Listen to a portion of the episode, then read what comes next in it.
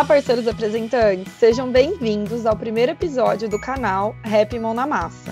Eu sou a Nicole. E aí, galera, tudo bem com vocês? Meus parceiros, saudade de falar pessoalmente com vocês. Mas por enquanto a gente pode utilizar esse canal para nós conversarmos. Eu sou o Alan e junto com a Nicole nós somos o Rap Mão na Massa. O assunto de hoje é sobre o rumo da propaganda médica pós-pandemia. E nesse primeiro momento, a gente vai falar sobre como a gente ficou sabendo da pandemia e sobre o boom depois que explodiu a pandemia, né? E o lance todo foi: vamos todo mundo agora para casa e como é que vai ficar o nosso trabalho?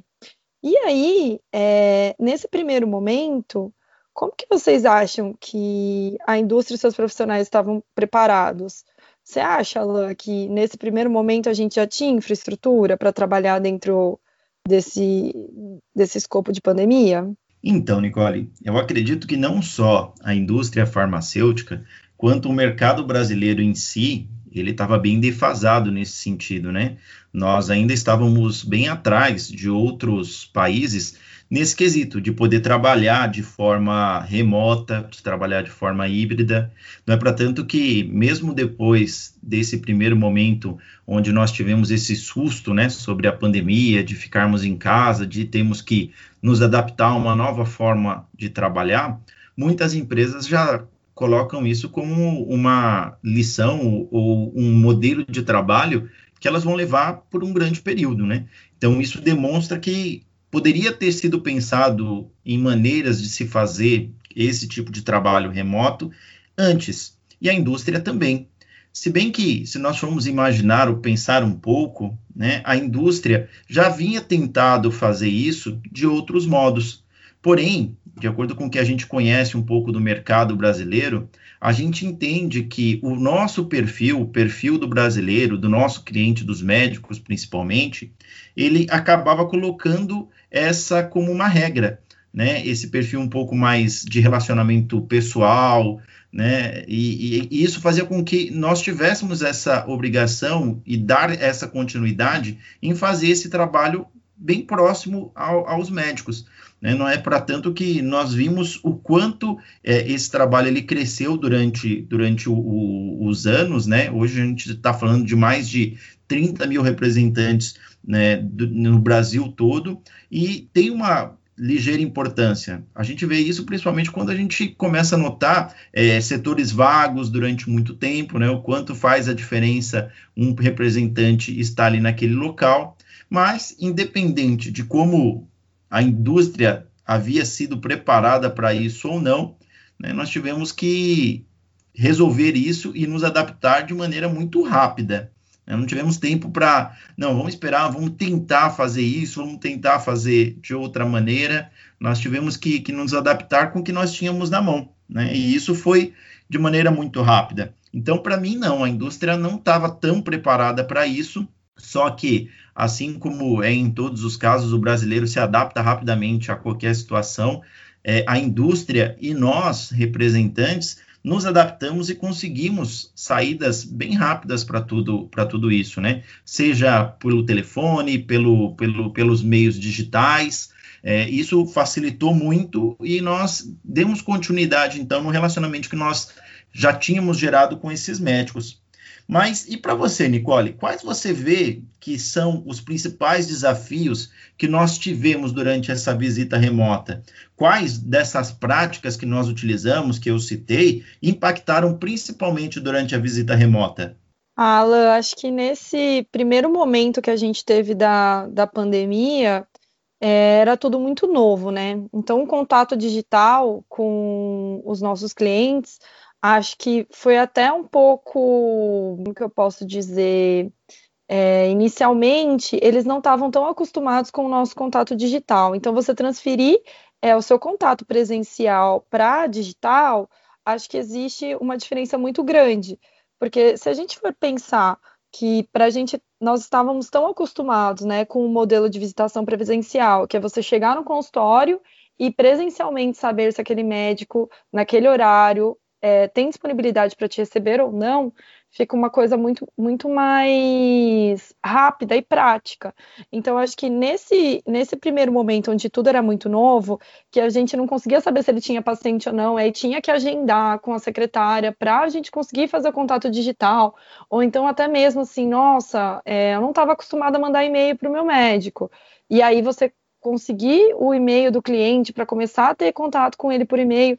Então, acho que é, os representantes eles aprenderam de uma certa forma a conseguir também é, fazer uma abordagem digital, né? A gente começou a construir uma nova história no mundo digital que vai ser lembrada se você for ver assim para o resto da história da propaganda médica, porque a pandemia, querendo ou não, trouxe isso para a gente de uma forma mais acelerada, assim, do dia para noite é tá todo mundo em casa, agora ninguém mais sai e a regra é fazer visita remota.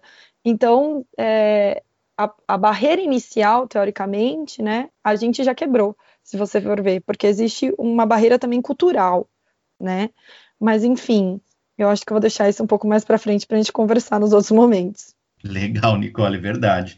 Eu acho que disso nós tiramos diversas histórias, sejam elas engraçadas, né? A gente ouviu muita coisa é, que os nossos colegas passaram e ainda vamos entender muito mais, né? De como esse momento ele, ele pôde então é, passar por uma adaptação de cada um. Depois, inclusive, os nossos ouvintes aí podem relatar aí momentos engraçados que tiveram, né? E, e podem compartilhar conosco. Mas aí, Nicole, depois de um, de um período nós tivemos o, um segundo momento, né? Nós tivemos é, aquele momento que foi ali depois de junho, julho, finalzinho de agosto, onde muitos casos começaram a diminuir, né? E nós ouvíamos muito falar que talvez o Brasil não teria uma segunda onda da pandemia. Porém, né, nós vimos que sim, que nós tivemos essa segunda onda. Mas antes disso, com a diminuição desses casos, nós começamos a enfrentar um outro tipo de, de momento, né? Que era então o momento das visitas híbridas, né? A visitação híbrida. Nós vimos que nós então já tínhamos aprendido a utilizar as plataformas digitais para poder falar com os médicos, é, só que nós então nos deparamos com outro momento.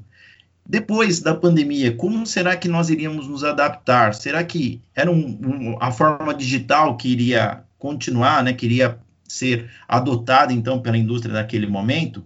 Para você, Nicole, quais foram os desafios físicos né, que nós encontramos nesse novo modelo de visitação híbrida e que foi imposto durante esse período da pandemia?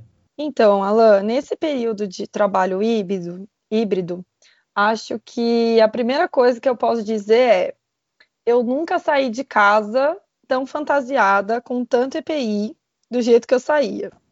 E aí acho que a gente está acostumado a andar com sacola, principalmente de amostra, com o tablet, com a Catarina.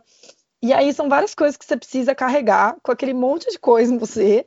Então acho que fisicamente assim falando, a primeira coisa foi conseguir se organizar em relação à EPI, em relação à prática de, de boas práticas, né, de paramentação e segurança do trabalho e é, conseguir fazer o seu trabalho que você fazia normalmente é, na parte presencial.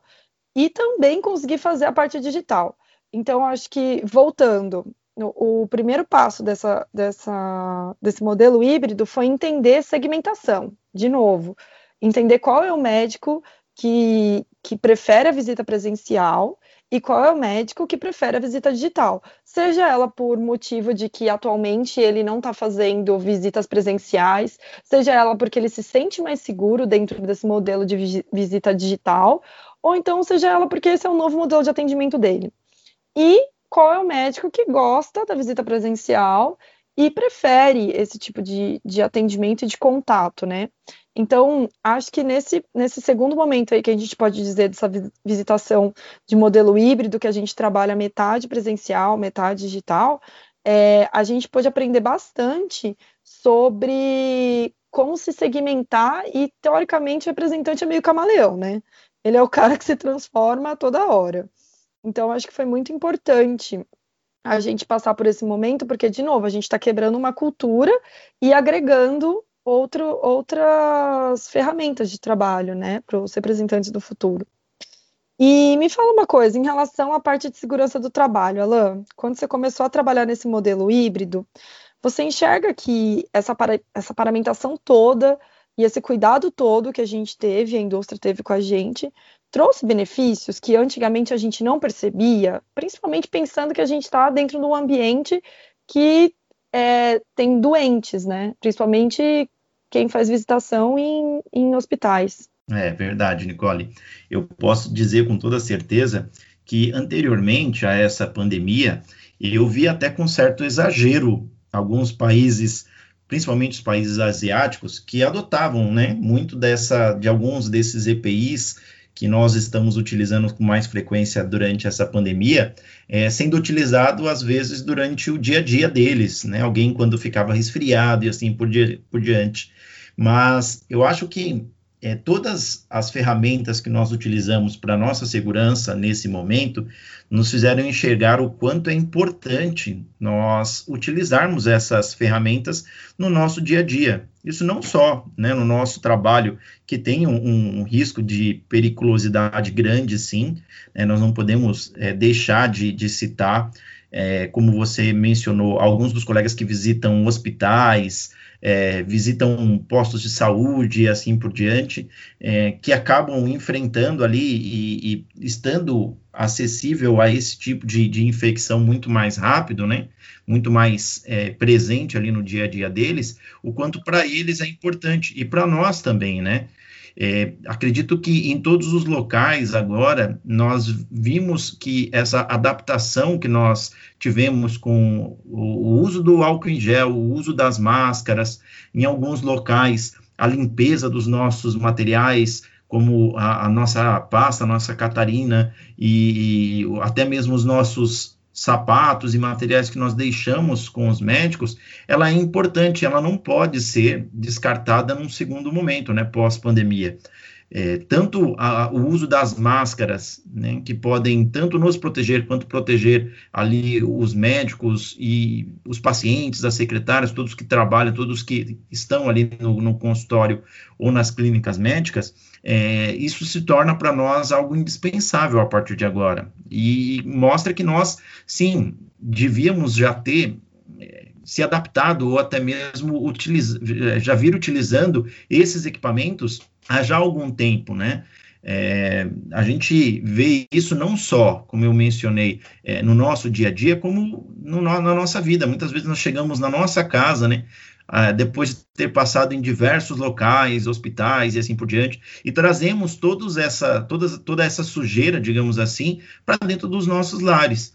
Então, fica assim uma grande é, lição para cada um de nós de como nós podemos e como nós devemos manter alguns desses hábitos, né? Seja na nossa residência, no local de trabalho, academias que nós vamos, no, no shopping quando nós estamos, nós paramos para almoçar e assim por diante, porque é sim, né? Algo que, que está bem de acordo com, com a nossa saúde e bate diretamente com a nossa qualidade de vida. Então, é algo que sim, acho que nós temos que levar isso adiante. Não, com certeza. Eu estou super de acordo contigo. Eu acho que isso foi um passo muito importante para nossa categoria, assim, como representante de indústria farmacêutica.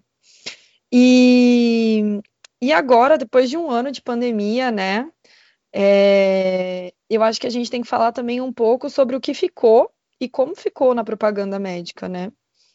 E para a indústria, mediante esse, a gente teve um, um, avanço digital muito grande, se você for pensar, né? Então, só fazendo uma retrospectiva, março do ano passado, a gente começou o primeiro lockdown, a gente já passou um ano aí de pandemia, né? E você acha que já é possível, assim, a partir de agora, pensando em tudo que a gente viveu e o que a gente está vivendo, diminuir o impacto do propagandista, do representante em relação a, ao relacionamento que ele tem com o médico? Olha, Nicole, eu acho que mais do que nunca ficou evidente que o representante ele tem um papel fundamental junto à classe médica. É, isso tanto é, nós mesmos percebemos no dia a dia quando nós começamos a implementar a visitação remota, como bem depois, né? O quanto muitos médicos relataram o quanto sentiram a falta do nosso trabalho, o quanto sentiram a falta do nosso é, dessa relação com os representantes no seu consultório durante a, a, o período que nós ficamos somente em visita remota. Não é um só, nem dois, são muitos médicos que realmente puderam passar para nós e descreveram que durante esse período, muito deles muitos deles né, tiveram a dificuldade em encontrar informações sobre algumas interações dos medicamentos com essa, essa pandemia, algumas interações desses dos medicamentos com os medicamentos que eles estavam adotando para tratar algumas é, fases dessa, dessa, dessa pandemia em cada um dos pacientes, e também de que, independente da pandemia ela ter né, gerado muitas, é, muitos contratempos durante esse período, muitas, muitos pacientes não deixaram de ter as patologias normal do seu, normais do seu dia a dia. Então, isso fez com que muitos médicos pergun se perguntassem e dessem ainda mais qualidade ao nosso trabalho. Então, eu vejo sim que esse avanço digital ele pôde nos ajudar em, em diversos aspectos né? Como é, você mencionou na, na, algumas perguntas atrás, que isso facilitava o nosso contato com os médicos. Era uma forma mais rápida, né, de nós podermos falar com eles. É, às vezes ele estava saindo de uma entre uma consulta e, e outra e falava conosco é, pelos meios pelas, pelos meios digitais. Então isso facilitou. Porém, isso não deixou de, de passar para eles a grande importância que nós temos né? É diferente de você levar para o médico um, um, um material, é, qualquer que seja, mais interessante que, que seja da indústria, e não é, poder conversar com esse médico, falar um pouco da, da experiência, da prática clínica de outros médicos e assim por diante, o que facilita muito no trabalho deles. E nós fazemos isso de uma maneira muito, é, com uma excelência muito grande. Então, isso faltou durante esse período, né? E essa é, e pós pandemia, durante essa forma híbrida que nós colocamos, né, no finalzinho do ano passado, pôde demonstrar o quanto eles sentiram a nossa falta e quanto o nosso papel é extremamente importante. Então, nós hoje temos as características dos dois métodos para dar continuidade nesse trabalho de forma mais excelente, né, é, com mais eficácia, com mais eficiência, porque Hoje eles podem nos encontrar, podem é, falar conosco de forma digital, de uma, de uma, com uma dúvida mais rápida, com algo que possa ser é, tirado ali de uma maneira rápida, porém a nossa presença, as, os materiais que nós levamos para ele no consultório continuam sendo extremamente importantes. Né? Então, seja os materiais digitais que nós levamos, seja os vídeos, é, nós vimos que durante esse período, muitas indústrias elas fizeram muitos eventos digitais. E eu acredito que isso facilitou também muito para muitos deles, porque antes eles tinham que se deslocar até um local, é, é, de, às vezes deixar a família, deixar a esposa em casa e ir até um local para conseguir ter essa atualização médica. E hoje eles conseguem dos dois métodos. É, muitos deles relataram, inclusive, Alan, eu prefiro no, no, no, no local, né? Sair do meu local, ir até um local para pegar essa atualização, porque aí eu consigo me desligar um pouco do que se eu ficar em casa. Às vezes eu vou ter ali os, alguns barulhos, os meus filhos, a minha esposa, meu marido me incomodando, e lá não, lá eu consigo me concentrar 100%. Como ao contrário também. Alguns, não, eu prefiro fazer em casa, porque aí eu consigo separar um minutinho, é, sair do trabalho, chegar em casa, descansar um pouquinho, prestar atenção na aula. Então, todos os métodos eles são válidos e sim, eles vão ser utilizados daqui para frente de uma maneira é, excepcional com, com relação a, a, a essa relação médico-representante.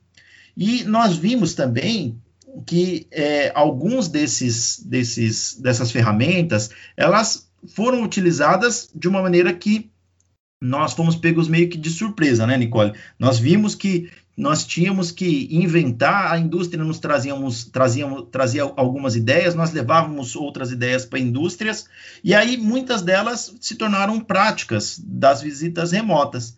Para você, você acha que essas práticas elas vão permanecer? Depende. Acho que é a palavra a palavra melhor que eu posso usar. É, como a gente falou e você falou anteriormente, acho que a palavra atual é segmentação, sabe? É entender a necessidade de cada um. Então, acho que algumas práticas remotas permanecerão, sim, porque o mundo agora ele já é mais digital do que no passado. Então, há um ano atrás a gente estava em um estágio, agora a gente já está em outro estágio. E não só é, o nosso cliente, que é o médico, tá mais digital, mas a gente também tem que pensar que o cliente do médico, que é o paciente, ele também está mais digital. Então, querendo ou não, é, a telemedicina vai ter que fazer com que o médico também fique digital. A gente, é, teoricamente, se você for ver, uma coisa puxa a outra, né? É, uma coisa pede a outra. E eu acho que as práticas remotas de, de fazer videoaula, é, videochamadas, as famosas calls, é, e-mail, é, WhatsApp, esse contato todo vai, vai melhorar sim. E, por exemplo, a gente pode falar do congresso do SOCESP. O SOCESP já está sendo digital pelo segundo ano e está tendo uma super aderência. O quórum deles até aumentou. Então, se você for ver, é, eu sempre dou esse exemplo que eu acho que a gente aqui da capital de São Paulo, a gente tem um cenário. Mas pensa naquele médico que é um médico da família, que não tem acesso é, a, por exemplo, vir num congresso aqui em São Paulo, igual o SOCESP, e ele precisa dessa informação porque ele, assim, o aeroporto mais perto dele está a 600 quilômetros, então se ele tiver que pegar e fazer uma viagem, ele vai gastar muito tempo, então ele fica muito tempo sem atender, e a população precisa dele, porque às vezes ele é responsável por 10, 15 mil habitantes, porque ele está numa cidade do interior que é minúscula. Então, eu acho que essas práticas remotas fazem muito sentido para esses médicos, e elas agregam muito para esses médicos. É, a gente aqui da capital, se a gente for pensar, ela também agrega, mas aí é em outro, é em outro sentido, por exemplo. A gente aqui está acostumado a passar horas no trânsito, né? Então, às vezes você demora uma hora para chegar na tua casa. Poxa, bota uma videoaula lá e você consegue ir ouvindo no carro. Exemplo próprio podcast que a gente está fazendo aqui agora. Mas eu acho que nesse caso todo, a gente teve benefícios e malefícios dessa propaganda virtual. O que, que você acha que trouxe de benefício e malefício, tanto para os propagandistas quanto para os médicos, Alain? Bom, eu concordo plenamente. Eu acho que assim, você citou bem todos os, os benefícios que nós podemos ter, né? A adaptação para novas formas de receber essa, essas atualizações para os médicos foram fundamentais, né? Nós vimos que muitos deles utilizaram realmente as plataformas digitais para fazer com que as visitas fossem mais rápidas e objetivas. Né? Então, isso facilitou muito e, para muitos, tornou o, o, o, acesso às informações mais rápido e mais é, seguro nesse sentido. É, como você citou, às vezes um médico que tinha que se deslocar de outro estado para poder assistir a uma aula na SOCESP, por exemplo, hoje ele consegue, é, com a mesma qualidade, assistir essa aula de dentro da sua, da sua residência. Então, isso é realmente muito importante, é algo que nós vamos levar assim para sempre, né? Como uma ferramenta que pode ser utilizada no nosso dia a dia. Porém, é, acho que a relação médico-representante, é, ela nunca vai deixar de ser muito importante da maneira pessoal também seja pela cultura do brasileiro em si, ou seja pela qualidade da informação que nós levamos a esses médicos. Nós lidamos bastante com, com, com algo que nós chamamos de prática clínica do dia a dia dos médicos.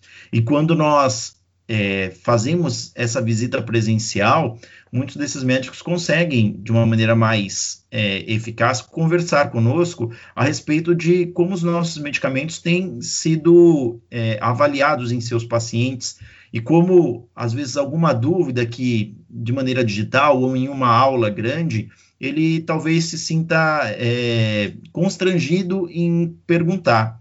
Então, como nós vimos, e muitos médicos também citaram que muitos pacientes preferem continuar fazendo a visita pessoal do que a, a, a medicina digital, né, como você mencionou, eu acho que também no nosso trabalho nós vimos o quão é importante e o quanto esse relacionamento direto ou esse relacionamento pessoal com os médicos, ele deve sim continuar seja para que nós possamos levar uma, uma amostra para esse médico, seja da maneira como nós é, levamos uma informação, é, e até mesmo como nós conversamos pessoalmente com eles. Então, de, de malefício, eu citaria esse ponto principal na maneira digital que nós utilizamos nas visitas remotas durante um tempo, a falta desse acesso pessoal com, com esses médicos.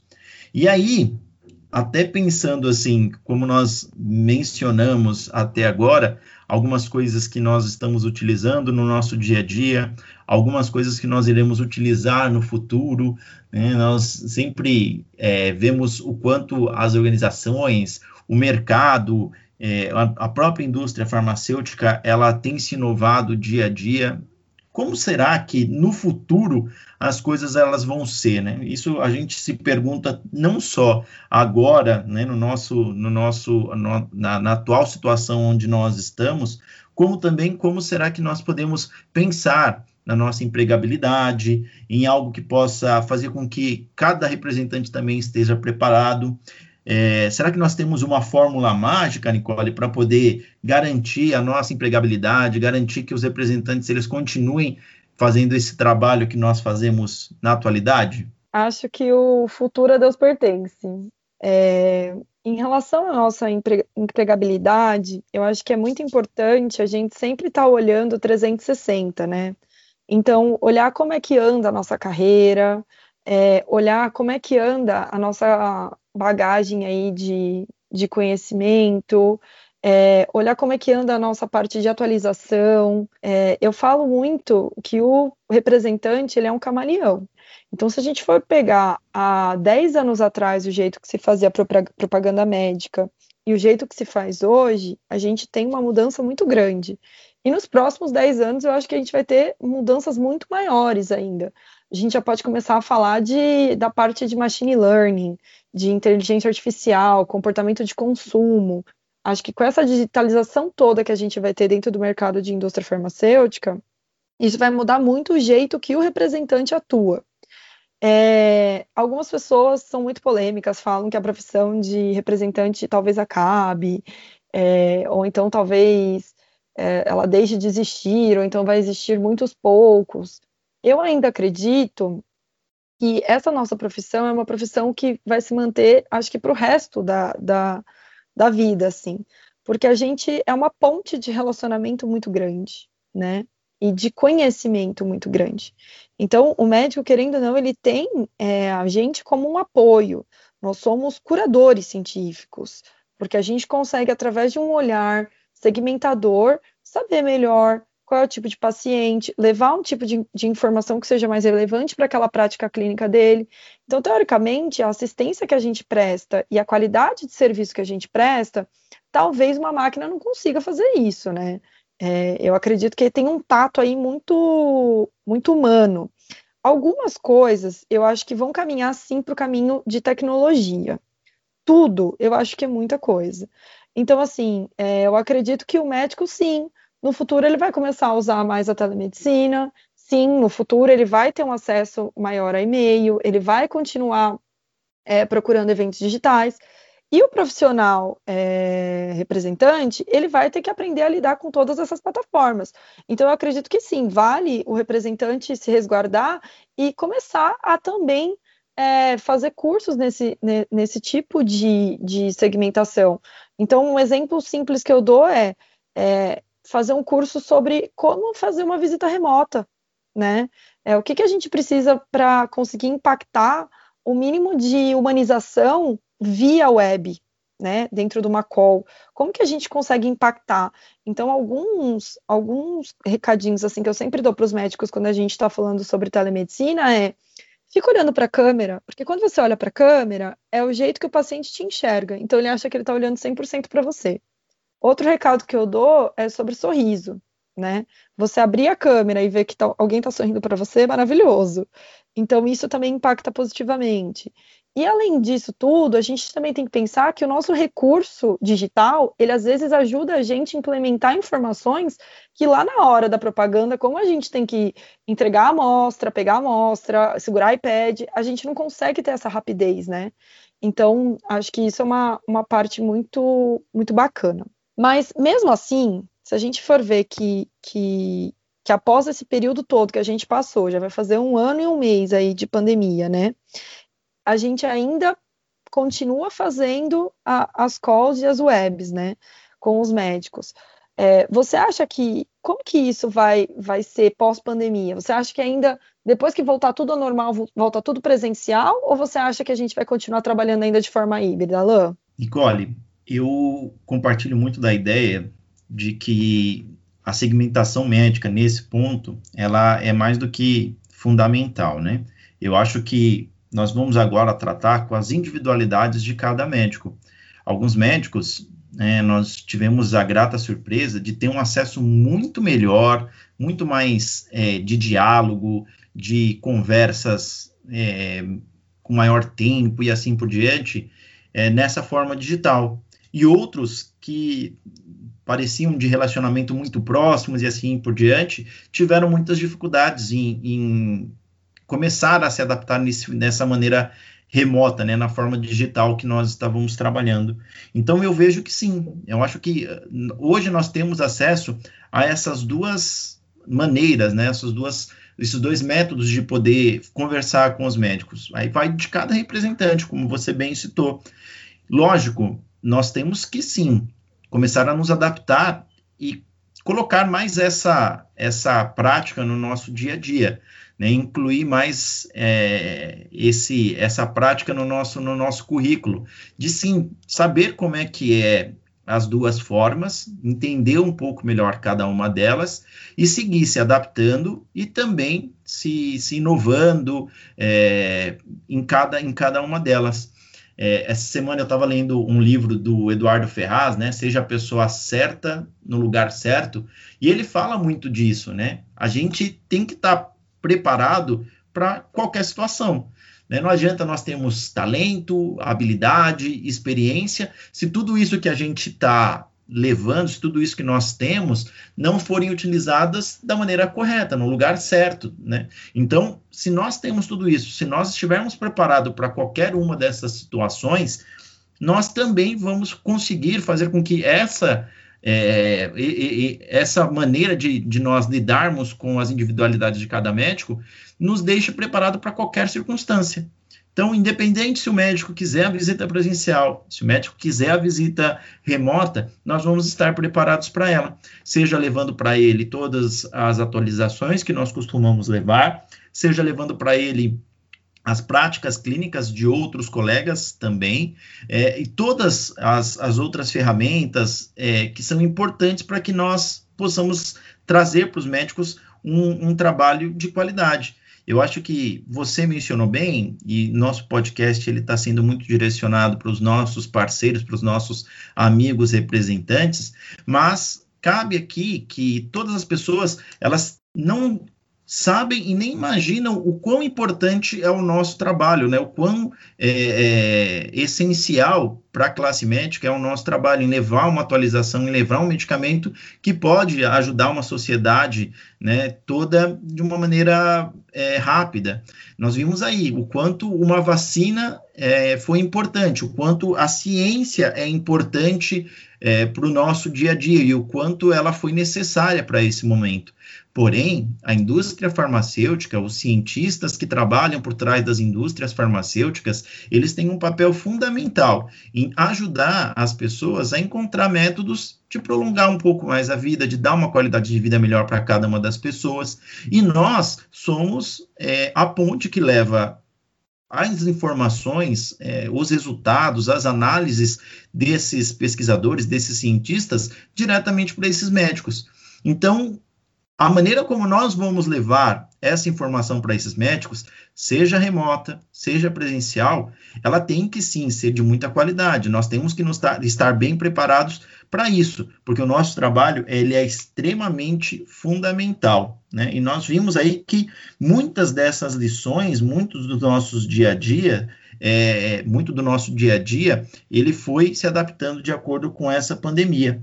Para você, Nicole, você acha que dessas lições existe algo que ainda pode nos pegar de surpresa, né? Ou que nos pegou de surpresa que nós realmente vamos levar daqui para diante? E como você identifica que o representante hoje ele pode estar preparado para o que vai acontecer no futuro? É, eu acho que essa é a pergunta de um milhão de reais, né? é, a surpresa eu acho que ela, a gente pode fazer um gerenciamento de risco, se a gente for pensar assim, pensando nos riscos futuros, né? É, sabendo agora que a gente existe novamente um risco de ter uma pandemia mundial, assim. E a gente também pode tentar entender quais serão esses novos desafios futuros. Prever isso, eu acho que é a parte mais difícil de tudo, porque o mundo ele não, não gira, né? Ele capota na velocidade que a gente se encontra atualmente de globalização. É um negócio muito rápido. Se você for pensar que um vírus da China chegou no Brasil em questão de três meses, né?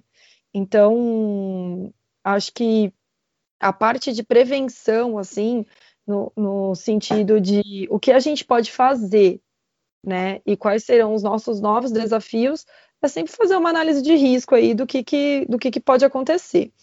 Mas voltando para a parte de como que o representante pode se preparar para esse futuro mais digital aí, é exatamente o que eu te falei. É fazer um curso de atualização, tentar entender um pouco melhor como usar as ferramentas digitais, como impactar o seu cliente digitalmente. Então, assim, vendas no futuro vão ser muito mais digitais. Dito isso, porque a gente tem o marketing digital aí que está na crista da onda. Antigamente é, você não tinha tanto curso igual você tem hoje. Então, hoje você tem curso lá na Hotmart de fazer crochê, e o curso, sei lá, vende um milhão de cursos, e aí você nem imagina que, tipo, uma vozinha tá lá dando curso na Hotmart de como fazer crochê e vendeu um milhão de cursos em um ano, sei lá. Então, acho que a questão toda é de atualização.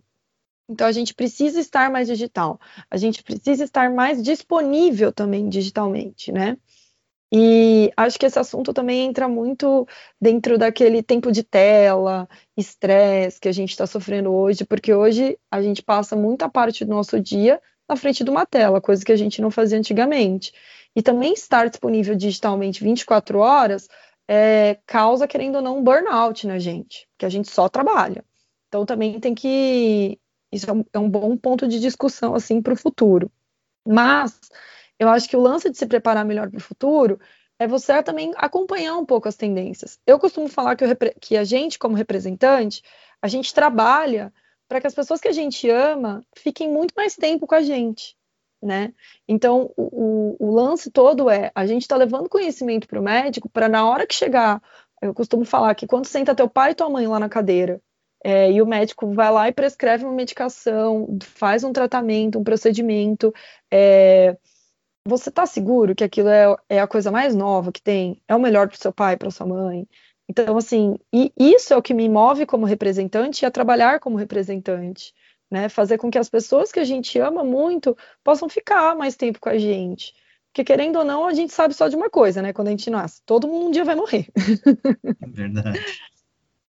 Então, enfim, é isso, Alain. Acho que a gente tem que estar tá dentro desses parâmetros aí. Legal, Nicole. E eu acredito que nós também temos, temos muito a que compartilhar com, né, com nossos ouvintes aí. E eu acredito também que esse é um convite para que muitos também possam passar para nós algumas ideias, é, algumas alguns temas que são importantes a falar nesse momento.